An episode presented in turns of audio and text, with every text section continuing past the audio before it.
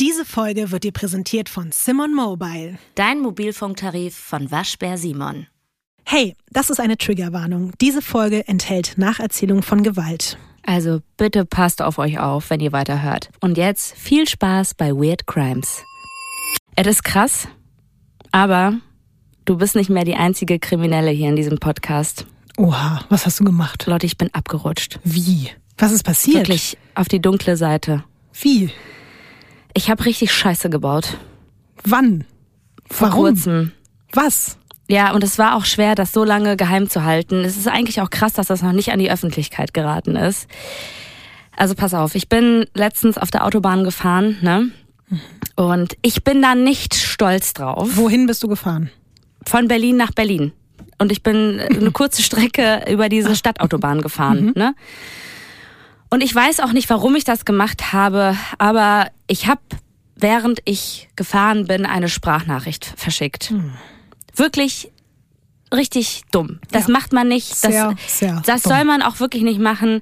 Und es war auch noch eine unnötige Sprachnachricht. Es war nichts Wichtiges. An eine Freundin von mir, wo ich einfach nur, ja, war jetzt gerade bei einem Termin, der war irgendwie so geht's so und dann heute Morgen habe ich noch dort gegessen und dann, also wirklich sowas, wo man sich denkt, also eigentlich überhaupt das zu verschicken ist schon eine Straftat, Mhm. ne? Aber dann noch beim Fahren ja, und ich war so in meiner Sprachnachricht drin, habe irgendwie auf die Straße geguckt und irgendwann höre ich so ein Gehupe die ganze Zeit, ne?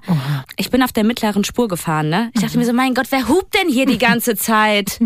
Und dann war ich so richtig wütend und habe so zur Seite geguckt und sehe so einen weißen Transporter mit einem wirklich sehr grimmigen Typen, der mich schon angeguckt hat wie so ein strafender Vater. Weißt du, das trifft einen noch mehr, weil das ist so, da erinnert man sich so an seine Kindheit und weiß, ach, das war jetzt nicht richtig, ne? Und dann holt er die Kelle raus. Wirklich. Halt Polizei. Ach du Scheiße. Und ich dachte so, Oh nein. nein. Und was hast du gefühlt in dem Moment? In dem Moment dachte ich mir so, es tut mir für die Welt leid, weil in dem Moment bin ich nicht mehr der Engel, wo alle denken, dass ich dieser heilige Engel bin. Ich bin eine Kriminelle und ich wurde gerade erwischt. okay, was ist dann passiert?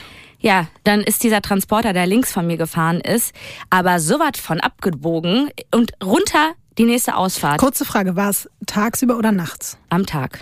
Nachts wäre ich nicht mitgefahren. Hätte ich nicht mitgemacht. Hätte ich gesagt, komm, weißer Transporter, erstes Anzeichen, der will mich entführen. 100 pro. Leute, ich habe einen Gerechtigkeitssinn. Und ich wusste, ich habe was falsch gemacht und ich muss jetzt meine Strafe dafür abholen. Okay, und dann? Bin ich den hinterhergefahren. Aber frag nicht nach Sonnenschein. Die sind gefahren, wie bei Alarm für Cobra 11. und ich den hinterher. Und das Ding war, wie das ja so oft ist, wenn man von der Autobahn runterfährt, dann geht das ja meistens nach rechts oder links. Und äh, die sind dann links abgebogen. Aber vor mir ist die Ampel rot geworden. Und ich dachte so, ja, scheiße, ich kann ja jetzt nicht noch über eine rote Ampel fahren, ne? Und dann dachte ich, naja, die werden ja auf mich warten, weil die warten jetzt auf den Staatsfeind Nummer eins. Ne? Also der kommt ja gleich, nachdem die rote Ampel wieder auf grün ist, werde ich den hinterherfahren. Die haben aber nicht gewartet. Da war das so eine geradeausstraße, ne? Zweispurig. Du kannst dir gar nicht vorstellen, wenn du auf einmal darauf achtest, wie viele weiße Transporter unterwegs sind. Ich bin gefahren, habe links, rechts überholt, habe immer geguckt, dass ich maximal 51 fahre. Wirklich, ich, ich habe mich so angestrengt und ich dachte die ganze Zeit, ich muss den doch jetzt hinterherfahren, weil sonst denken die, ich mache Fahrerflucht. Und das will ich am Handy erwischt. Wie lange hat denn das dann Es gedauert? hat Ewigkeiten gedauert. Irgendwann dachte ich auch so, die werden mich wahrscheinlich eher Verhaften. noch verhaften wegen Stalking. Weil die sind so schnell gefahren, da waren mehrere rote Ampeln, dann kamen von den anderen Seiten noch Autos. Und ich bin wirklich die ganze Zeit wie im Film. Ich dachte, ich, ich glaube, das ist der weiße Transporter, den ich verfolgen muss. Und ich dachte mir auch nur, warum halten die hier nirgendwo? Und dann habe ich sie wirklich irgendwann verloren. Wirklich? Ja. Und ich dachte Was? nur so, jetzt bin ich richtig am Arsch. Und dann habe ich mir schon so vorgestellt, scheiße, jetzt werden überall in Berlin von mir dieses gesucht Plakate, weißt du, werden dann so da hängen. Und das sind ja auch nie vorteilhafte Fotos. Okay, aber ganz kurz mal, Ines, jetzt, die waren dann weg Die und du waren- hast sie nicht mehr wiedergefunden. Ich habe sie nicht mehr wieder und sie haben dich auch nicht mehr wiedergefunden. Ich habe überlegt, bei der Polizei anzurufen und mich zu stellen. Da anzurufen und zu sagen, hallo, ich bin hier mit dem Carsharing-Wagen gefahren. Die haben auf jeden Fall maximal profitiert von der ganzen Sache.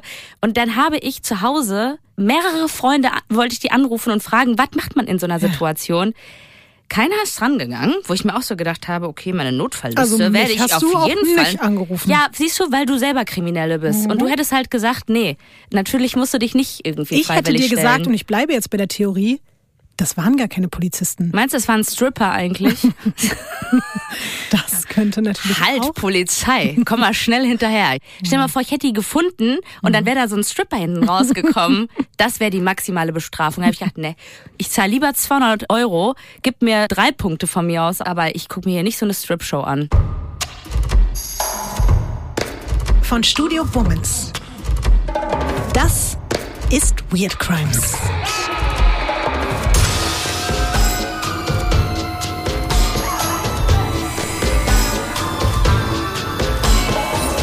Crime Podcast über die absurdesten, bizarrsten und unglaublichsten Kriminalfälle. Mit mir, vis-à-vis.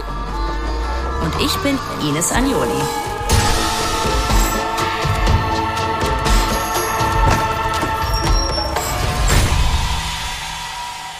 Diesmal der Jokze-Fall.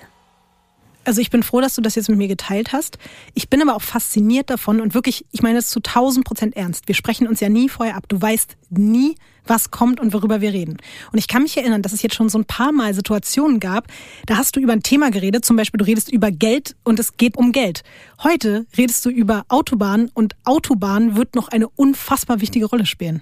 Das ist. Ich krieg äh, gerade wirklich so eine komische Gänsehaut, weil das vielleicht darauf hinweist, dass wir wirklich eine Art mentale Verbindung miteinander haben. Ich weiß es nicht Fass genau. einmal meinen Fuß an. Nee, Ines. Nein. So eine Verbindung dann nur auch wieder nicht. So, Ines. Wir sprechen heute über einen Fall, der mich schon übertrieben lange interessiert. Ich würde jetzt wirklich sagen, seit 15 Jahren oder so habe ich den auf dem Schirm. Der stand natürlich sowieso hier die ganze Zeit auf der Liste für Weird Crimes. Aber ich war mir nicht ganz sicher, weil der doch relativ bekannt ist. Und ich will ja eigentlich keine Fälle, die so ausgelutscht sind, in Anführungszeichen. Aber ich habe jetzt wirklich mehrfach den expliziten Wunsch bekommen, dass ich genau über diesen Fall mit dir sprechen soll. Und dann habe ich gedacht, komm, das ist ein Zeichen, ich will das, die wollen das, du willst das bestimmt am Ende auch und deswegen machen wir das jetzt. Gut. Oder? Vielleicht hast du, wie gesagt, auch wirklich schon mal davon gehört, aber ich glaube, das ist auch gar nicht so schlimm, weil selbst wenn man sich dazu jetzt irgendwie schon drei Dokus und fünf Podcasts reingezogen hat, dann bleibt das trotzdem immer noch einer der spannendsten und rätselhaftesten Kriminalfälle Deutschlands. Es wird heute nämlich um mysteriöse Vorahnungen gehen und um einen Unfall, der gar kein Unfall war, vor allem aber um eine anscheinend unentschlüsselbare Notiz, nach der dieser Fall am Ende auch benannt wurde und durch die er eben auch so berühmt geworden ist. Deswegen wollte ich dir zuallererst mal die Frage stellen, hast du in deinem Leben schon mal einen Brief oder einen Zettel bekommen, meinetwegen auch jetzt auf modernerem Wege eine SMS oder eine Insta- oder WhatsApp-Nachricht oder was auch immer, deren Inhalt du einfach nicht entschlüsseln konntest, egal was du versucht hast? Ähm, ja, also ich habe bei meinem allerersten Auto, was ich hatte, da war mal so ein Brief dran. Es war im Winter und extrem viel Hundefutter in den Motor drin reingemacht, Was? reingerieben. Und auf dem Zettel stand was drauf, das kann ich bis heute nicht entziffern. Da stand DU, Leersch, also so, so, so, so ein Leerzeichen und dann F-O-T-Z-E. Also, aber bis heute weiß ich einfach nicht, was die Person mir damit sagen wollte. Hast du eine Ahnung gehabt, von wem das kam? Leider überhaupt gar nicht. Also es hätte mich wirklich sehr interessiert. Ich würde der Person auch gerne selber noch Danke sagen im Nachgang. Also falls die Person das hört, bitte melde dich. Oh Mann, es tut mir leid. Ich hoffe, ich habe damit keine alten Wunden aufgerissen. Ach Quatsch.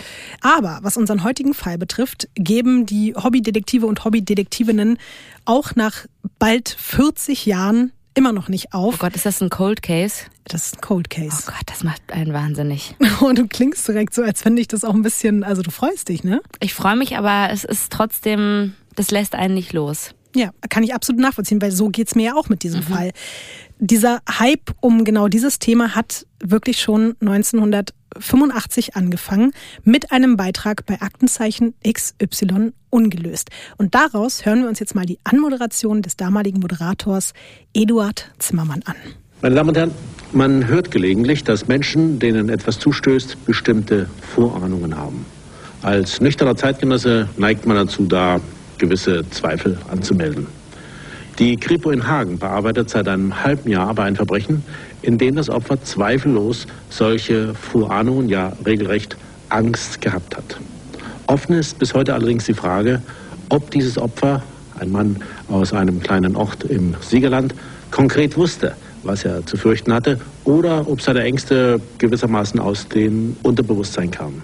Kommt dir schon irgendwas bekannt vor? Mm -mm. Vielleicht ja jetzt im Verlauf. Du kannst mir das auch gerne sagen. Ich bin dann auch nicht traurig, wenn du schon mal was von dem Fall gehört hast. Er ist, wie gesagt, ziemlich bekannt in Deutschland. Und nicht nur in Deutschland, sondern auch darüber hinaus. Der Mann mit diesen Vorahnungen, von dem der Moderator gerade gesprochen hat, ist Günther Stoll. Und wir gehen jetzt mal wieder ein bisschen zurück noch in der Zeit, nämlich ein halbes Jahr bevor dieser Aktenzeichen XY-Beitrag im Fernsehen gelaufen ist. Wir sind also im Oktober 1984. Günter Stoll ist zu diesem Zeitpunkt 34 Jahre alt, also genauso alt wie wir beide jetzt. Er wohnt mit seiner Frau und seiner fast fünf Jahre alten Tochter in einem Einfamilienhaus in Anshausen. Und eigentlich wollte ich dir an dieser Stelle natürlich. Ein Bild von Anshausen zeigen. Aber weißt du was? Dann habe ich das gegoogelt und das erste, was ich über Anshausen gefunden habe, war der Satz: Anshausen liegt im Siegerland in einer sehr waldreichen Region im Rothaargebirge. Und dann wusste ich bei dem Wort Wald schon, du wirst sowieso nur Bäume sehen und wirst dann wieder sauer und deswegen habe ich es gelassen. Ich bin nicht sauer. Also überhaupt nur nicht. Enttäuscht. Ich, ich freue mich ja über diese Bilder aber da ist halt nicht so viel drauf zu sehen, was sehr besonders ist. Das stimmt überhaupt nicht, Ines. Da waren so viele besondere Bilder schon dabei. Du hast nur immer nur dich auf die Bäume konzentriert. Weil da sehr viel Baum drauf ja, war. aber nicht nur. Und deswegen gibt es heute keine Bäume. Wir werden aber an... Das macht mich ein bisschen traurig. es wird aber an anderer Stelle noch Fotos geben, halt ohne Bäume. Aber du wirst heute noch auf deine Fotokosten kommen. Gut, kennst du das so ein bisschen, wenn man selber schuld ist für die eigenen Konsequenzen ja. wegen dem Verhalten? Ja, ja so fühle ich mich ja, gerade. Ja, dann beschwer dich jetzt bitte ja, auch nicht darüber. Auch nicht. Ja, gut. Es gibt aber zugegeben auch ansonsten halt außer den Bäumen, glaube ich, wirklich nicht so viel zu sehen und auch nicht so viel zu sagen über Anshausen. Ein bisschen sinnbildlich dafür ist, dass auf der Wikipedia-Seite dieses 1300 Einwohnerortes vermerkt ist, dass es zwischen Anshausen und dem Nachbarort Rudersdorf ein Baumarkt und ein Grünwarenhandel gibt. Mhm. Deswegen ist es halt natürlich auch umso spektakulärer, dass in einer Umgebung, in der ansonsten halt gefühlt einfach rein gar nichts passiert, einer der bekanntesten True Crime Fälle Deutschlands seinen Anfang nimmt. Bevor wir aber dazu kommen, noch ein paar Infos zu Günter Stoll. Er wird später von den Nachbarn als schüchterner, sehr netter Mann beschrieben, der sich immer ganz, ganz liebevoll und aufmerksam mit seiner Tochter beschäftigt, ständig mit ihr spielt und eigentlich seine komplette Zeit mit ihr verbringt. Er hat aber auch ein bisschen ein merkwürdiges Ritual oder Hobby, was jetzt wahrscheinlich nicht unbedingt im Zusammenhang mit diesem Fall steht, aber es ist trotzdem einfach so weird, dass ich das mal erwähnen muss. Er fährt einfach jeden Tag, außer am Wochenende, wenn geschlossen ist, jeden verdammten Tag zusammen mit seiner Tochter in den gleichen Supermarkt. Das ist irgendwie zehn Minuten entfernt in Siegen, geht dort einkaufen, jeden Tag immer um die gleiche Zeit. Jede mhm. Woche, jeden Tag. Also ich weiß nicht, ob du das strange findest, ich finde es übertrieben strange. Nee. Und immer Nee, finde ich, über, ja, finde ich überhaupt nicht strange, Echt? weil ich denke mir so, das ist halt so deine Routine, die du da hast und andere haben irgendwie andere Routinen, die gehen dann irgendwie, keine Ahnung, immer um die gleiche Uhrzeit mit ihrem Hund spazieren, kriegen den Kaffee dahingestellt, kriegen den gleichen Keks, immer auf die gleiche Seite und sowas und ich glaube, dass manche Menschen das einfach sehr befreiend finden. Was wir halt beklemmend finden, ist für die halt so eine Sicherheit, an der sie sich halten können und finde ich nicht strange. Gut, also die Supermarktkassiererin, die fand es zumindest strange genug, dass sie das später erwähnt hat und auch meinte, das war schon ungewöhnlich, dass da ein Mensch wirklich jeden Tag zur gleichen Uhrzeit, also das hat ja schon fast ein bisschen was Zwanghaftes so. Ja, natürlich. Aber ja, sie hat auf jeden Fall trotzdem auch gesagt, äh, unabhängig davon, dass er ein sehr freundlicher und zurückhaltender Kunde gewesen ist so toll seine Beziehung zu seiner Tochter war, so schlecht läuft sie aktuell gerade mit seiner Ehefrau. Es soll viele Auseinandersetzungen, vielleicht sogar Handgreiflichkeiten gegeben haben. Das kann man jetzt nicht mehr ganz genau sagen. Was man aber weiß, Günther Stoll hat anscheinend Depressionen, was vielleicht auch mit seiner beruflichen Situation zusammenhängt. Als Teenager hat er lange in der Bäckerei seiner Eltern gejobbt, dann in einer Baufirma gearbeitet und nach der Bundeswehr hat er auch eine Bäckerlehre angefangen und sich dann eigentlich relativ erfolgreich einem Studium als Lebensmitteltechniker gewidmet. Aber, und das ist auch irgendwie schon wieder so ein bisschen tragisch, nachdem er schon 19 Prüfungen bestanden hatte, ist er bei der 20. und wirklich allerletzten Prüfung dreimal durchgefallen und somit war der Abschluss einfach hin, auch wenn es 19 Mal vorher schon geklappt hat. Und daraufhin hat er jobtechnisch eigentlich nie so richtig Fuß fassen können und ist auch jetzt im Verlauf unserer Geschichte im Oktober 1984 schon eine längere Zeit arbeitslos. Aber nicht nur das belastet Günter Stoll. Seit mehreren Wochen ist er extrem unruhig. Er fühlt sich ganz krass verfolgt und er deutet mehrmals an, dass jemand hinter ihm her sein würde. Seine Frau fragt dann immer wieder nach, wer und warum und wieso, aber da sie einfach keine konkreten Antworten bekommt, nimmt sie das jetzt auch nicht so richtig doll ernst. Es gibt aber eine Sache, die sie halt auch mit eigenen Augen gesehen hat. Und zu diesem Zeitpunkt hat sie diesen Vorkommnissen aber nicht so viel Bedeutung beigemessen. Sowohl ihr Mann als auch sie haben bemerkt, dass vor ihrem Haus immer wieder so Autos geparkt haben mit Kennzeichen aus Hagen. Ich weiß nicht, ob du das auch noch äh, geografisch zuordnen kannst. Hagen ist, keine Ahnung, so knapp 100 Kilometer entfernt. Also sehr unüblich. Ja, kennst du ja wahrscheinlich dann auch, weil du ja auch auf dem Dorf mehr oder weniger groß geworden bist. Und dann ist es schon komisch, wenn man so aus einem 100 Kilometer entfernten Ort da irgendwelche Kennzeichen sieht. Vor allen Dingen muss man auch sagen, dass da in der Straße, in der das Haus von der Familie Stoll steht, das ist eigentlich noch nicht mal eine Straße, das ist vielmehr eigentlich ein kleiner Weg. Und da verirrt sich sonst niemand einfach so hin. Also es gäbe auch keinen Grund, warum man da rumstehen sollte. Man, also ich muss auch sagen, in so einem Dorf fällt sowas auch einfach auf. Weil hier in Berlin, wenn da auf einmal ein Kennzeichen aus Hamburg steht, das fällt dir halt einfach nicht auf. Ja, das merkst du nicht. Aber auf dem Dorf ist so, Ja. hä, was wollt ihr Was will der Düsseldorfer Assi schon wieder hier äh, in meinem Vorgarten mit seiner Scheißkarre? Genau, und es wird aber noch mysteriöser. An einem anderen Tag sind Günther und seine Frau in Siegen unterwegs. Das ist ja, wie gesagt, auch nur zehn Minuten entfernt. Und plötzlich bemerken beide, wie sie von fremden Männern heimlich aus einem Auto heraus fotografiert werden. Und dieses Auto. Beide merken das. Ja, beide kriegen das mit. Das ist auch im Nachhinein so interessant, weil diese Information ist nicht erst später irgendwie aufgekommen, dass man dann irgendwelche Sachen sich einbildet, sondern das hatten beide unabhängig auch Bekannten erzählt. Und dadurch, dass es die Frau eben auch gesehen hat, war klar, dass nicht nur Günther jetzt irgendwie Paranoia hatte, sondern sie hat das definitiv auch wahrgenommen. Und dieses Auto hatte eben wieder auch Hagener Kennzeichen, aber es bleibt dabei, dass die, vor allen Dingen halt die Frau von Günther sich jetzt nicht so viel Sorgen deswegen gemacht hat, weil kann ja alles irgendwie Zufall sein. So. Für Günther selbst scheint es aber ein bisschen anders zu sein. Seine Nervosität wächst und wächst und wächst und erreicht dann am 24. Oktober 1984 ihren Höhepunkt. Er sitzt an diesem relativ lauen Herbstabend mit seiner Frau beim Abendessen und lässt dann immer beunruhigendere Sätze fallen. Zum Beispiel sagt er, ich halte das alles nicht mehr aus. Aber auch, alle sind gegen mich oder ich habe einfach Angst, dass die mir etwas antun. Und seine Frau hakt halt wieder nach. Er weicht aber diesen Fragen wieder aus, antwortet darauf nicht so richtig. Und nach dem Essen sitzen die beiden dann noch eine halbe Stunde zusammen vor dem Fernseher und seppen irgendwie rum. Man kann im Nachhinein nicht mehr hundertprozentig genau sagen, was sie in dem Moment gucken, als Günther dann aufspringt. Aber es ist entweder die bekannte Spielshow Dalli Dalli, eine Doku über deutsch-amerikanische Missverständnisse, eine Gesprächssendung von Alfred Biolek, Rest in Peace übrigens an dieser Stelle, oder einen aktuellen Suchtreport. Auf jeden Fall springt Stoll aus seinem Sessel auf und ruft plötzlich, jetzt geht mir ein Licht auf.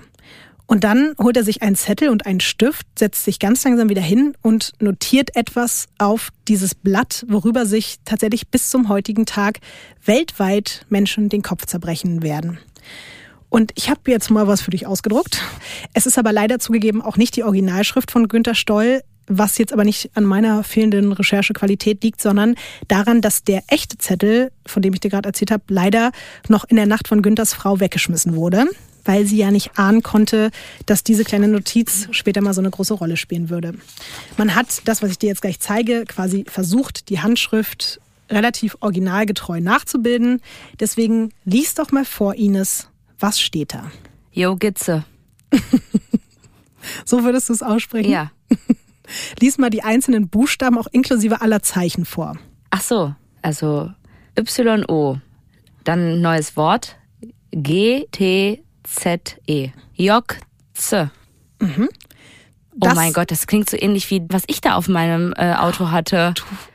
Aber stimmt, interessant, wenn du sagst, Jokze. Und ich sage jetzt einfach nochmal sorry, aber wir versuchen ja hier Ja. auch nur dem Rätsel näher zu, zu kommen. Fotze, Ja. das ist tatsächlich, klingt sehr ähnlich. Nicht, dass das alles mit dir zusammenhängt, Ines. Das war auch ein Auto. Welches Auto war das damals? Ein Golf 2. Wow.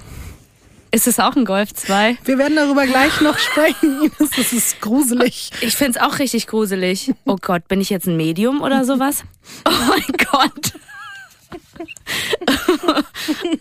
Lotti, dein Gesichtsausdruck, das macht mich gerade, das macht mich gerade wahr. Ich habe gerade ein bisschen Gänsehaut, okay. weil ich zum ersten Mal Angst habe. Ich war damals wütend. Okay, wir gucken einfach mal, wie sich das hier weiterentwickelt. Was ist mit Günther? Lebt er noch? wir werden darüber noch sprechen.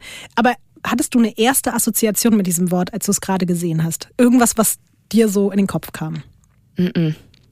Musst du auch nicht, weil wäre ja jetzt auch irgendwie ein bisschen merkwürdig, wenn hier seit über 30 Jahren die ganze Zeit Leute versuchen, das rauszufinden und du das nach einmal auf den Zettel gucken direkt feststellst.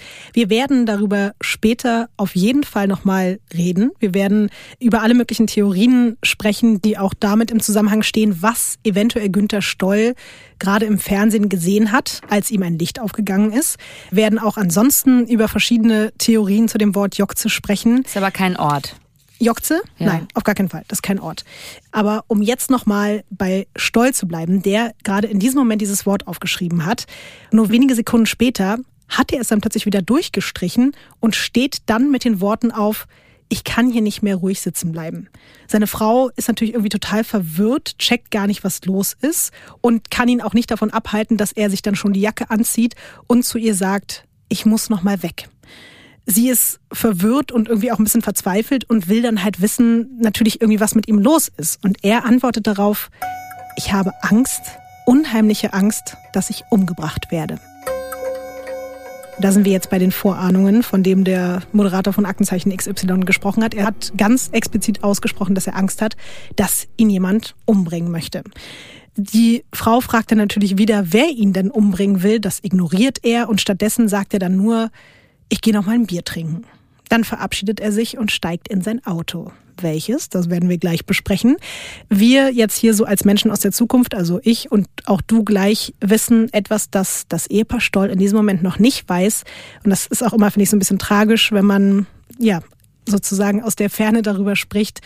Die beiden, Günter Stoll ahnt es seine Frau noch nicht. Es ist auf jeden Fall ein Abschied für immer. Sie sehen sich in dem Moment das letzte Mal. Stirbt er? Das sage ich dir noch nicht, Ines. Achtung, hören Sie jetzt genau zu. Werbung. Also Lotti, endlich, endlich ist etwas Wundervolles passiert. Findest du nicht auch?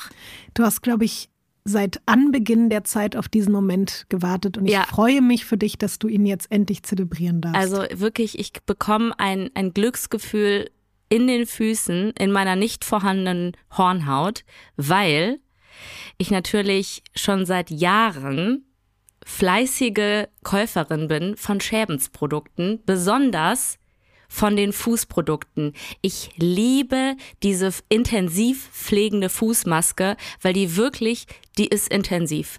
Also wenn, wenn eine Maske pflegt, dann diese unfassbar tolle Fußmaske. Ich sag dir einfach mal, was da drin ist. Da ist mhm. Shea-Butter drin, Macadamia-Nussöl und Urea für richtig torkene Füßchen. Es gibt ja hier auch immer das Missverständnis, dass ich irgendwie grundsätzlich was gegen Füße hätte, was ja überhaupt gar nicht so ist, sondern ich bin ja nur jetzt nicht so der Fan davon, vor allen Dingen auch so sehr ungepflegte Füße, zum Beispiel in irgendwelchen Situationen wie der Bahn oder mhm. dem Flugzeug oder so vor mir, hinter mir, neben mir, auf meinem Schoß, unterm Stuhl oder so weiter zu sehen. Oder Leute, die sich eben die Parmesanhornhaut abraspeln in der Öffentlichkeit. Aber genau deswegen bin ich ja auch so froh darüber, dass wir hier heute Schebens als Werbepartner dabei haben, weil diese Produkte ja eben dazu führen, dass die Füße alle schöner und weicher und geschmeidiger und toller sind und angenehmer auch für einen selbst, wenn es nicht so raspelt und rubbelt die ganze Zeit.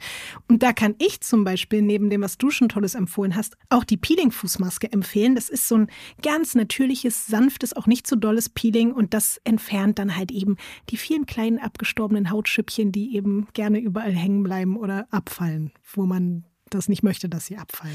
Und man muss ja nicht immer irgendwo hingehen. Man kann selber zu Hause einen eigenen Fußpflegesalon aufmachen. Sherbens hat da auf jeden Fall ganz tolle Produkte. Wir haben ja schon gesagt, Peeling-Fußmaske. Es gibt aber auch diese pflegende Fußmaske, die ich sehr gerne mag. Es gibt sogar eine Anti-Hornhaut-Fußmaske. Mhm. Es gibt regenerierende Fußpatches. Es gibt pflegende Fußbutter. Das Wort liebe ich übrigens. Fußbutter. Ich mag das, das richtig, richtig mhm. gerne. Und ja, wie ich schon meinte, wenn ihr dann am Ende perfekte, weiche, also nicht perfekte, niemand braucht perfekte Füße, aber einfach ein bisschen geschmeidigere, weichere Füße habt, dann ist das, glaube ich, für euch selbst und alle anderen eine ganz tolle Situation. Und vor allen Dingen für eure Füße, die freuen sich. Ich freue mich und, auch. Ja, ich freue mich dann eben auch. Und in diesem Sinne dürft ihr gerne mal nach euren Lieblingsprodukten von Schebens gucken. Findet ihr in der Drogerie oder online. Und wenn ihr noch mehr Infos haben wollt, dann gibt es die natürlich in unseren Show Notes. Gut. Sie wissen, was Sie zu tun haben. Ich habe gerade überlegt, steht Jo vielleicht als Abkürzung für Joachim oder sowas? Du bist jetzt die ganze Zeit schon dabei. Ja, ich habe es auch schon Rätsel rückwärts gelesen und was, sowas. Was ist halt. denn rückwärts für dich zu entziffern? Ätzt Goy. Ätztgoy. Und was sollte es mit Joachim auf sich haben? Jo Gitz. Einfach, dass das vielleicht Ines, der Name ich nehme dir gleich ist. den Zettel wieder weg. Du musst dich doch erstmal noch konzentrieren darauf, wie die Geschichte weitergeht. Ich will doch das Rätsel lösen. Ja, aber wir werden später doch noch über das Rätsel. Gib mir jetzt den Zettel. So, ich nehme dir das jetzt weg. So. Du bist wie die Mutter, die ich nie wollte. es tut mir leid. So, die beiden verabschieden sich, wie gesagt, ähm, für immer. Es ist jetzt circa 23 Uhr und Stoll ist auf dem Weg in seine Stammkneipe, das Papillon. Mit dem Auto sind es knapp sieben Minuten von seinem Zuhause und dieses Auto spielt später auch noch eine wichtige Rolle. Und deswegen zeige ich dir jetzt auch mal ein Bild, sowohl von dem Auto als auch von Günther Stoll. Ich habe einmal eins in Farbe und ein ganz verpixeltes. Ich habe extra beides mitgenommen, damit du nicht so viel mit mir schimpfen kannst. Und du kannst ja gerne mal beide Bilder und sowohl den Mann, den du da siehst, als auch das Auto beschreiben. ja, das ist einfach mein Auto. Wirklich? Nee, ich glaube, das ist ein Golf 1, oder? Ich weiß nicht genau, welche Nummer jetzt, aber es ist auf jeden Fall halt ein Golf. Und ja. ich hatte schon gehofft, vielleicht ist es dein Auto, aber. Also ich bin nicht so ein Autonerd. Es sieht nur noch ein bisschen eckiger aus, deswegen dachte ich jetzt, würde mich jetzt nicht wundern, wenn es vielleicht ein Golf 1 gewesen wäre. Aber es sieht wirklich eins zu eins eigentlich so aus wie mein Golf. Was hatte dein Golf für eine Farbe? Gold. Okay, der ist halt hellblau. Ja, gut. Also, Günther sieht Gut, jetzt denke ich natürlich auch, Günther sieht ein bisschen strange aus irgendwie. Also irgendwie hätte ich gerade, also bei dem zweiten Bild, was nicht so verpixelt ist, macht er mir irgendwie ein bisschen Angst. Wirklich? Ja. Inwiefern?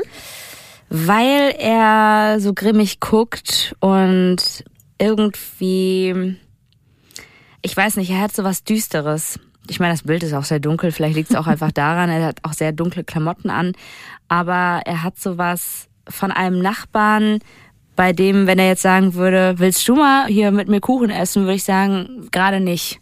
Weißt du?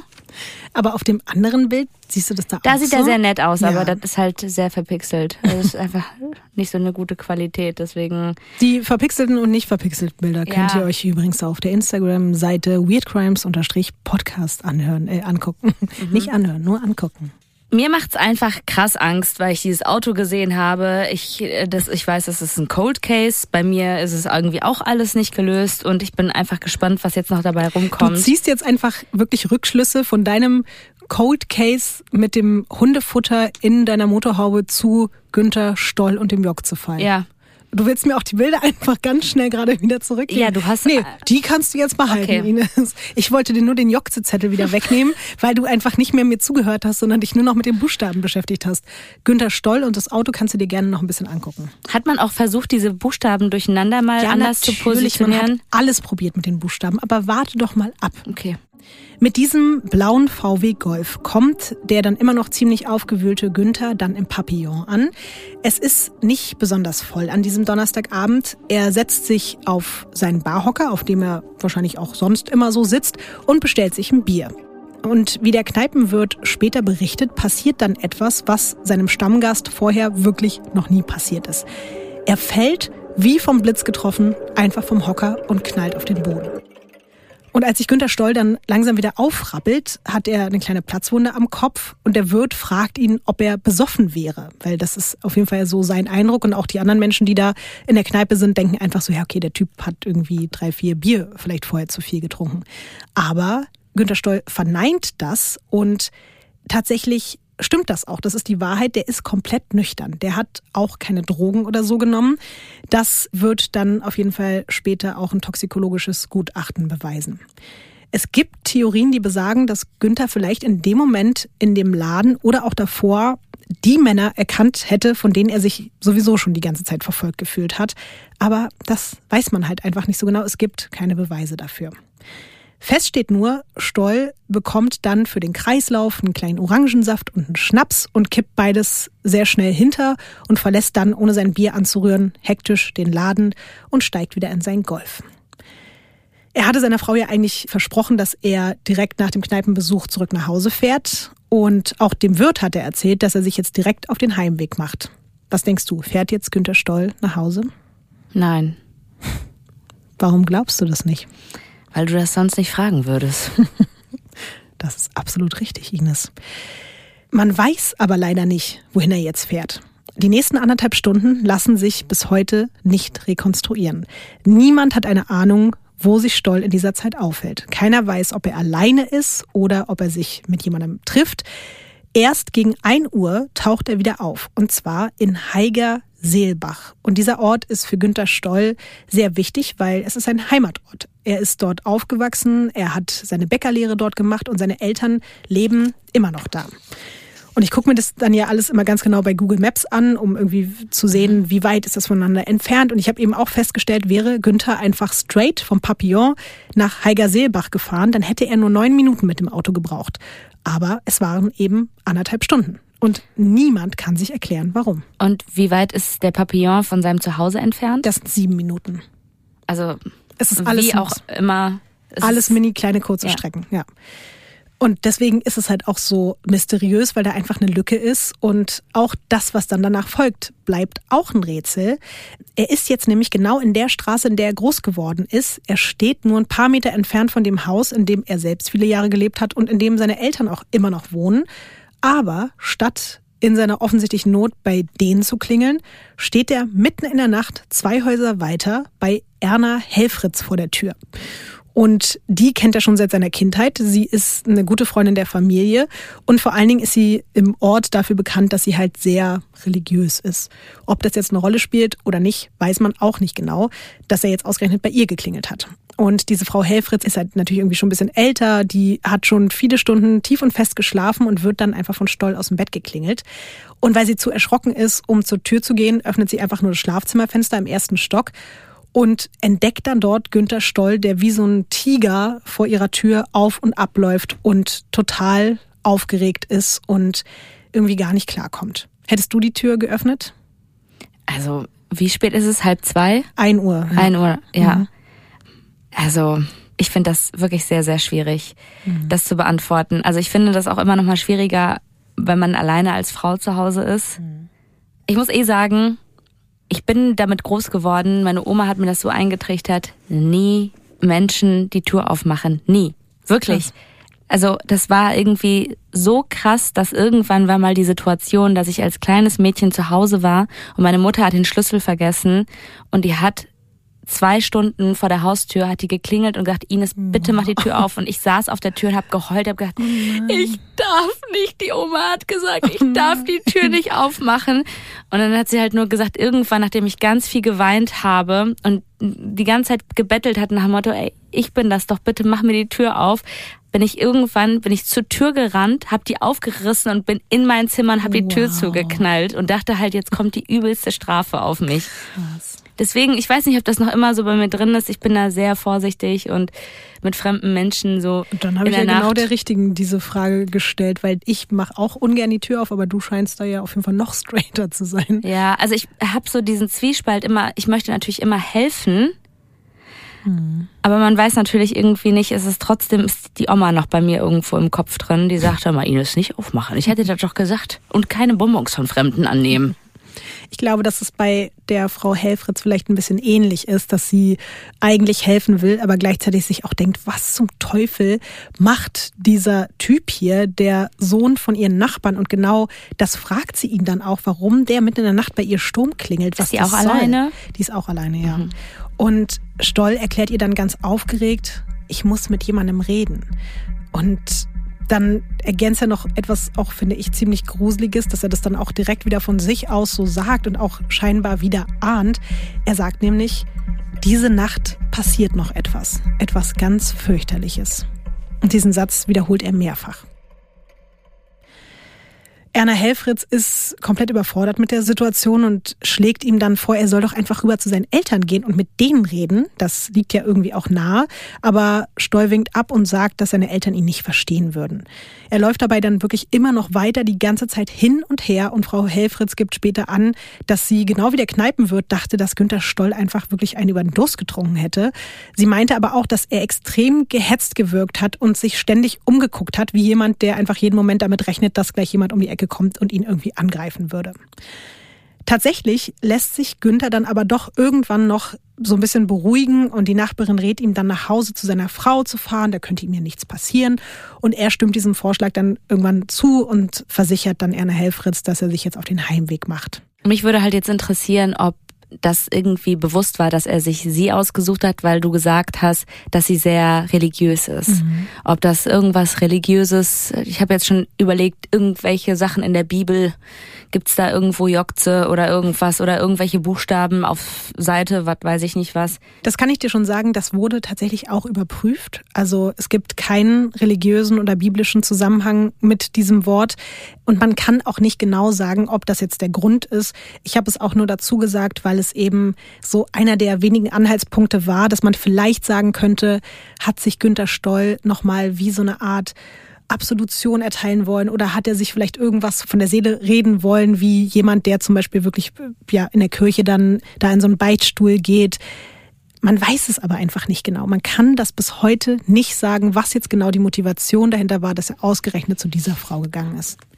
Ich habe mir das auch vorgestellt, wie schlimm das wahrscheinlich auch für die Frau gewesen sein muss, dass die sich danach noch ihr Leben lang, die ist mittlerweile verstorben, aber gefragt haben muss, warum ausgerechnet ich? Warum ist dieser Mann in dieser Nacht mit seiner Angst und seinen Vorahnungen zu mir gekommen und nicht zu irgendwem anderes? Ja. Das ist schon irgendwie auch unheimlich. Ja, und was glaubst du, fährt er jetzt nach Hause? Nein. Nein, natürlich nicht.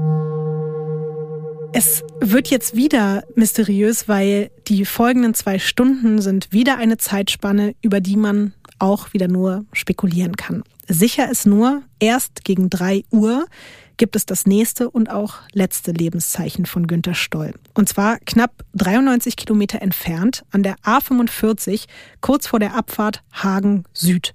Und auch dahin habe ich dann natürlich mal wieder die Fahrzeiten gecheckt. Er hätte, wenn er jetzt einfach nur auf direktem Wege von Heiger Seelbach losgefahren wäre, circa eine Stunde gebraucht.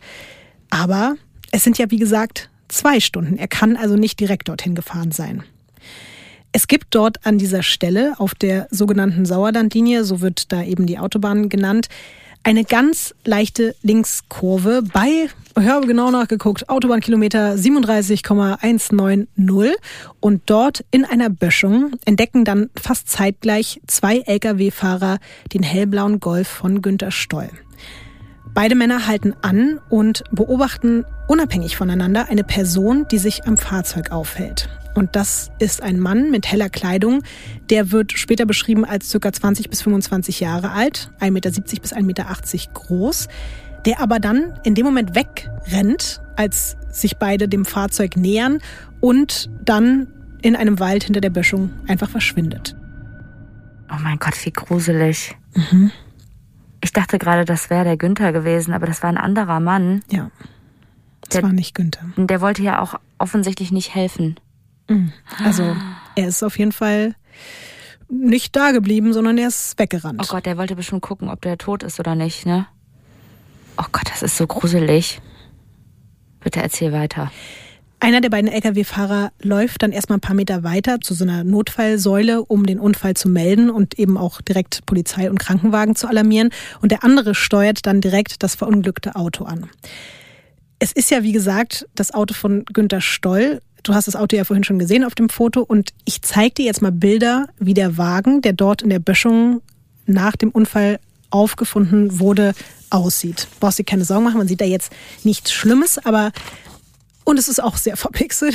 Aber mhm. du kannst ja mal beschreiben, wie du das Auto so wahrnimmst. Also was für Schäden stellst du fest und wie ist so dein Gesamteindruck von dem Auto?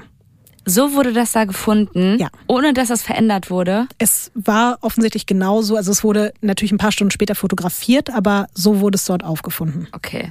Also der Schaden auf dem ersten Foto sieht aus wie ein Auffahrunfall, also dass die Motorhaube so ein bisschen gequetscht ist und nach oben geknickt ist. Was auf den anderen Fotos ist, finde ich echt gruselig, weil die Beifahrertür ist auf und der Kofferraum ist auf.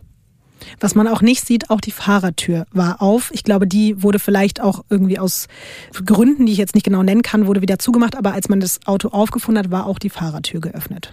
Also eigentlich alle Türen, die da sind, weil für den hinteren Bereich gab es keine Türen, äh, alle waren auf. Mhm. Oh Gott. Findest du, es sieht nach einem schweren Unfall Nein. aus? Nein. Also ich habe auch das Gefühl, dass die Scheibe nicht kaputt ist, also die äh, Frontscheibe. Auch an den Seiten nicht. Sieht halt wirklich aus wie ein Auffahrunfall. Also wenn man irgendwie bremst und der hintere ist zum Beispiel am Handy und schickt nur Sprachnachricht und bekommt nicht mit, dass das Auto vor einem gebremst hat. Und dann knallt man halt so rein. Aber das ist, sieht nicht mal nach, also ich meine, auf einer Autobahn fährt man ja eigentlich sehr schnell. Mhm. Und traurigerweise habe ich auch schon leider mal Unfälle mitbekommen auf einer Autobahn und das sah wirklich so viel schlimmer aus. Mhm. Aber du hast halt vollkommen recht. Das ist weder Totalschaden, also weder die Fahrer noch die Beifahrerseite sind irgendwie stark beschädigt oder eingedrückt. Du hast schon gesagt, die Motorhaube ist ein bisschen verbeult, die Frontscheibe ist tatsächlich geborsten, aber das ist auch nicht weiter schlimm, weil tatsächlich ist es so, dass die Chancen sehr, sehr hoch sind, dass man so einen Unfall eigentlich ohne schwere Verletzung überstehen kann in diesem Auto. Weil eigentlich sieht es ja auch nur danach aus, als wenn das Auto ein bisschen in dieser ganz leichten Linkskurve von der Straße abgekommen ist, ein bisschen in die Böschung geknallt ist, aber weiter schlimm ist das eigentlich nicht. Ich möchte auch sagen, also das war ja mein erstes Auto. Mhm. Und natürlich, wenn man mit dem ersten Auto, man lernt damit ja auch, ich bin hier und da wirklich auch mal gegengefahren, habe auch vielleicht einen kleinen Unfall hier und da gemacht und ich muss sagen, dieses Auto war so massiv, das war wirklich krass. Also das ist so stabil gebaut. Ich habe mich irgendwie auch immer sehr sicher in diesem Auto gefühlt, was mhm. ich nicht sage, dass das richtig ist, aber so gutes altes Auto, kannst du nichts falsch machen mit eigentlich man hätte jetzt eben auch sagen können, ja gut, wer auch immer da jetzt drin gesessen hat zu diesem Zeitpunkt, wird da eben wahrscheinlich halbwegs unbeschadet rausgekommen sein. Als der erste Lkw-Fahrer aber in den Wagen reinguckt, in dem auch sogar noch das Licht brennt, ist er komplett fassungslos von dem, was er da sieht. Günter Stoll sitzt da nämlich drin, aber nicht auf der Fahrerseite, obwohl es ja sein eigenes Auto ist, sondern er sitzt auf der Beifahrerseite. Jetzt eine kleine Triggerwarnung für alle Leute, die so schwere Verletzungen nicht so gut hören können. Vielleicht einfach kurz 15 Sekunden vorspulen. Einer der beiden Arme von Günter Stoll ist fast vollständig abgetrennt. Und der hängt quasi wirklich nur noch so am seidenen Faden da in diesem Gelenk drin. Er ist komplett blutverschmiert. Und vielleicht fragst du dich jetzt, ja, woher sieht man das denn direkt? Weil schließlich hatte Günter Stoll ja eigentlich eine Jacke an. Aber die hat er eben inzwischen gar nicht mehr an. Und Günter Stoll hat auch keine Hose mehr an. Und Günter Stoll hat auch kein T-Shirt mehr an. Und er hat nicht mal mehr eine Unterhose an. Der ist komplett nackt. Er ist splitternackt. Er sitzt da einfach splitternackt auf diesem Beifahrersitz. Und das Einzige, was seine Haut teilweise noch bedeckt, sind Schmutz und ganz viele Blätter und eben Blut. Hat man die Anziehsachen denn irgendwo gefunden? Ja. Und wo? Ganz feinsäuberlich zusammengefaltet auf der Rückbank. Okay, aber das könnte ja heißen, dass er es selber gemacht hat. Könnte es heißen. Man weiß aber natürlich auch nicht, ob er es freiwillig selber gemacht hat ja. oder ob er dazu gezwungen wurde. Mhm. Jetzt kommt auch der andere Lkw-Fahrer dazu und die beiden haben eben auf der Rückbank die Klamotten gefunden und decken ihn damit zu, weil mittlerweile ist es ja einfach auch mitten in der Nacht im Herbst und es ist relativ kalt. Und Günther Stoll muss schon sehr viel Blut verloren haben. Aber er war da noch am Leben. Er ist verrückterweise sogar noch bei Bewusstsein und er ist sogar noch ansprechbar. Also er kann sogar noch kommunizieren. Und deswegen fragen die beiden Männer auch, ob es noch andere Verletzte gibt, ob irgendwie noch mehr Leute mit ihm im Auto waren, weil sie haben ja beide jemanden da um den Wagen laufen sehen und haben sich in dem Moment auch gedacht, das ist auch ein Verletzter gewesen und vielleicht liegt der jetzt hier irgendwo im Gebüsch rum und wir müssen den finden. Haben die da schon Notruf gerufen? Mhm. Okay. Aber es ist bislang noch niemand gekommen. Sie warten also darauf. Und auf eben die Frage, ob es noch andere Leute gab, sagt Günther, es waren vier. Und der Lastwagenfahrer will daraufhin wissen, ja, wo sind denn die anderen? Und waren das Freunde von dir? Und bei dieser Frage scheint der schwer verletzte Günter Stolder nochmal ganz unruhig zu werden. Er richtet sich auf, obwohl er eben so schwer verletzt ist, schüttelt den Kopf und kann noch relativ laut und deutlich sagen, keine Freunde, nicht meine Freunde, die sind abgehauen, weg. Und die beiden Helfer versuchen dann, ihn zu beruhigen, sagen ihm, es kommt gleich ein Arzt, es kommt gleich Hilfe. Aber Günther Stoll windet sich da auf seinem Sitz hin und her und ruft dann noch mit letzter Kraft, ich will weg hier, ich will auch weg. Und das ist jetzt wieder sehr schlimm, das dann zu wissen in dem Moment, was er noch nicht wusste und die anderen nicht wussten, aber das sind tatsächlich seine allerletzten Worte. Weil er zwar noch ein bisschen überlebt, er wird noch in ein nahegelegenes Krankenhaus gebracht, er sagt aber nichts mehr auf dem Weg dahin, ist bewusstlos und stirbt dann wenig später im Krankenhaus mit nur 34 Jahren. Was denkst du bis jetzt, Ines? Also ich habe wirklich Gänsehaut gehabt, als du mir das gesagt hast, was seine letzten Worte waren und was er da noch von sich gegeben hat. Und das mit diesen zusammengefalteten Anziehsachen auf der Rückbank, also das ist alles so weird und wie weird findest du eben auch die Tatsache, dass er wirklich einfach komplett splitternackt auf dem Beifahrersitz seines eigenen Wagens Ehrlich sitzt? gesagt finde ich, ich weiß gar nicht, was ich da also weniger oder mehr weird finde an der ganzen Situation mit diesen, überall sind die Türen offen, dieser Typ, der da vorher noch da war, der abgehauen ist, gefaltete Sachen auf der Rückbank. Wenn du jetzt zu diesem Zeitpunkt dir Gedanken darüber machst, denkst du, dass Günter Stolz Tod ein Unfall war oder dass das quasi Mord war? Also von dem, was du jetzt weißt, bis zu diesem Zeitpunkt. Ich glaube nicht, dass das ein Unfall war. Ich weiß aber nicht, ob es ein Mord war oder ob er selber nicht auch einen großen Teil dazu beigetragen hat. Es ist sehr schwer, das zu formulieren, weil das alles vage Vermutungen sind. Mhm. Vielleicht werden aber die folgenden Informationen dich jetzt auch noch mal ein bisschen mehr zum Umdenken bringen, weil wir sind ja, ja natürlich hau die noch doch nicht raus, fertig. während ich hier wahnsinnig werde. Wir sind doch noch lange nicht fertig, Ines. Achtung, hören Sie jetzt genau zu. Werbung. Also Lotti, manchmal frage ich mich wirklich, wie wir in einer Zeit damals zurechtgekommen sind, wo wir so gut wie gar kein Datenvolumen hatten. Weißt Mhm. du? Also das, Weißt du, die Zeit, wo man so fünf SMS gefühlt im Monat verschicken konnte? ja, und man was richtig planen musste. Wer kriegt jetzt hier wann, wie, wo, was geschickt und sowas halt, ne? Ey, und wenn ich mir denke, wie frei man mittlerweile ist, wenn man die Möglichkeit hat, sich mit Datenvolumen beschütten zu lassen, wenn man den richtigen Mobilfunkvertrag hat, da denke ich so, wie geil ist das denn? Und den besten Mobilfunkvertrag hat ja wohl immer noch unser Lieblingswaschbär Simon von Simon, oder? Das stimmt. Und es gibt jetzt auch schon wieder so ganz viel Sachen on top. Das ist auch schon wieder unglaublich. Ich weiß, wir beide haben Probleme, uns vorzustellen, wie viel das eigentlich ist, aber deswegen erzählen wir es euch jetzt.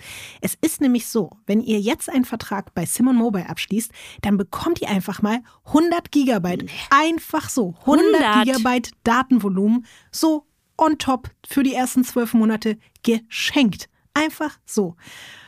Und ansonsten gibt's bei Simon Mobile normalerweise ja 12, 17 oder 27 Gigabyte Datenvolumen ab 8,99 Euro im Monat. Und das ist ja auch schon großartig. Und das kann zudem auch noch monatlich flexibel gewechselt werden. Finde ich richtig gut, weil gerade wenn man nicht weiß, was man so vorhat, ne, ist das echt gut, dass man da flexibel sein kann. Weitere Vorteile sind übrigens noch, dass ihr natürlich Top-D-Netzqualität inklusive kostenlosem 5G bekommt. Das Ganze ist auch hier super flexibel und monatlich kündbar. Und ihr bekommt eine All-Night-Flat und Wi-Fi-Calling. Das ist sowieso immer mit dabei. Und extra für unsere HörerInnen gibt es jetzt noch was ganz Tolles. Für alle, die neu dabei sind, warum auch immer ihr noch nicht dabei seid, aber okay, wir verzeihen euch das mal. Wer jetzt auf simonmobile.de oder in der App mit dem Code WEIRD2, alles groß geschrieben und zusammen, also Weird 2, einen Vertrag abschließt, bekommt die ersten zwölf Monate auch nochmal monatlich zwei Gigabyte on top dazu. Das Angebot ist nur bis zum 13.05.24 gültig. Also seid schnell. Und alle Infos findet ihr auf simon.link slash weirdcrimes oder in unseren Show Notes. Gut. Sie wissen, was Sie zu tun haben. Natürlich gibt es wenige Tage später auch eine Obduktion von Stolz Leiche. Und obwohl es natürlich auch ein paar Ungereimtheiten jetzt schon gibt, dass man eben sagt, dass diese schwere Verletzung eigentlich nicht unbedingt zu dem relativ harmlosen Unfall passt, geht man trotzdem zu diesem Zeitpunkt noch von einem Verkehrsunfall aus.